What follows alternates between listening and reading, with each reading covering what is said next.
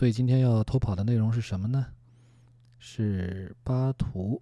为什么选择巴图呢？一方面有个人的偏好的原因啊，黑色的确是一个很招人喜欢的颜色。另一方面呢，我发现巴图的部分如果再剧透一点儿的话呢，就把它的相关内容都剧透完了，可以让大家有一个整体上的感受。就对于这本设定集里面五个神。都是怎么讲述的？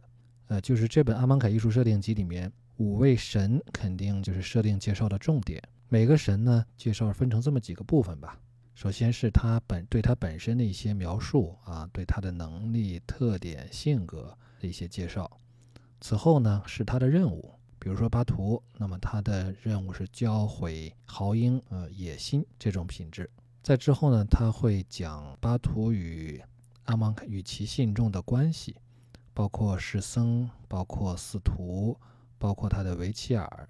再之后呢，就会讲述巴图纪念碑的形象、特点、功能。之后自然呢，就是发生在纪念碑中的四炼的一些具体的描述，比如说过程啊、特点啊。每一个神呢，基本都是按照这个思路来做介绍的。所以说，我们把巴图的剧透完了，其他的呢？大家可以去推测、去想象。另外，要给我们的西米团的朋友多说一句话：我们的西米团最近增加了一个新的功能，大家可以在这里对我们进行提问。如果说在设定啊、在故事啊、在人物方面有什么想了解的，可以利用这个功能向我们发问，我们会认真的去找资料去解答。所以，如果是单独购买了这期的朋友，可以考虑啊加入我们的西米团。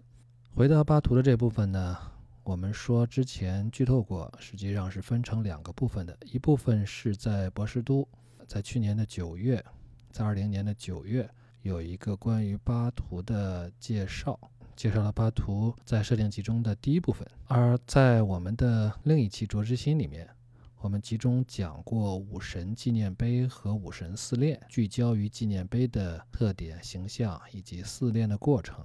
在那里面将巴图最后一部分进行了剧透，所以还差什么呢？差中间的巴图的任务，以及他与世僧、司徒和维切尔之间的关系。所以今天我们还是按照传统的卓志新的方式，加叙加意，一边读一边跟大家聊一聊吧。如果大家手边有阿曼凯艺术设定集，其实可以翻到第一百一十八页，这页讲述的就是巴图的任务。野心教诲，野心教诲，豪英应勇求上进，前生伟业奠定来世地位。巴图极度信奉这一教诲，他虽绝少努力向四徒言传，却以自己所为予以身教。他的维切尔在暗中播下种子，以期培育出符合法老神意愿的野心之花。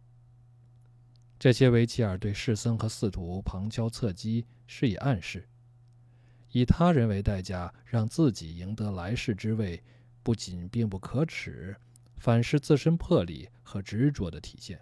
其言下之意，则是追求来世的执着，比世间一切四群情谊、友情、爱情，甚至对神的虔诚，都更为重要。在士僧和寺徒训练的整个过程中，巴图的维齐尔。都在暗地里歪曲其他神奇指导下的演练。他们游走于城中各处训练场之间，观察着各处每日例行的搏击和研习，在旨在注重团队协作的训练中注入争强好胜的风气。他们会竞猜战斗的最终胜者，或是破解谜题最快的人，并邀请训练的旁观者还有参与者就此下注。他们会给胜者。特别是在训练中表现出无情野心的人，赠予小巧事物以资鼓励；对于败者，则致以轻蔑和鄙视，并刻意回避。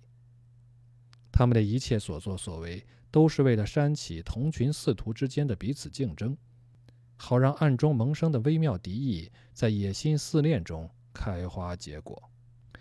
不知道大家还记不记得野心四恋是什么？野心四恋其实从形式上来讲呢，比较像团结四恋，但是呢，凡是在团结四恋里依靠合作的地方，在野心四恋里都是需要靠牺牲他人来达成，所以可以看出啊，他是特别针对白神来的。白神鼓励什么，他就破坏什么。包括在巴图的四恋里面，还有一个细节，就是在他的纪念碑中，司徒会读到的刻在墙壁上的词句啊，原来都是颂扬团结协作的各种箴言警句，都是在欧科塔的纪念碑里边有的。但是呢，你要仔细读的，会发现其中的含义会被巴图恶意的歪曲了。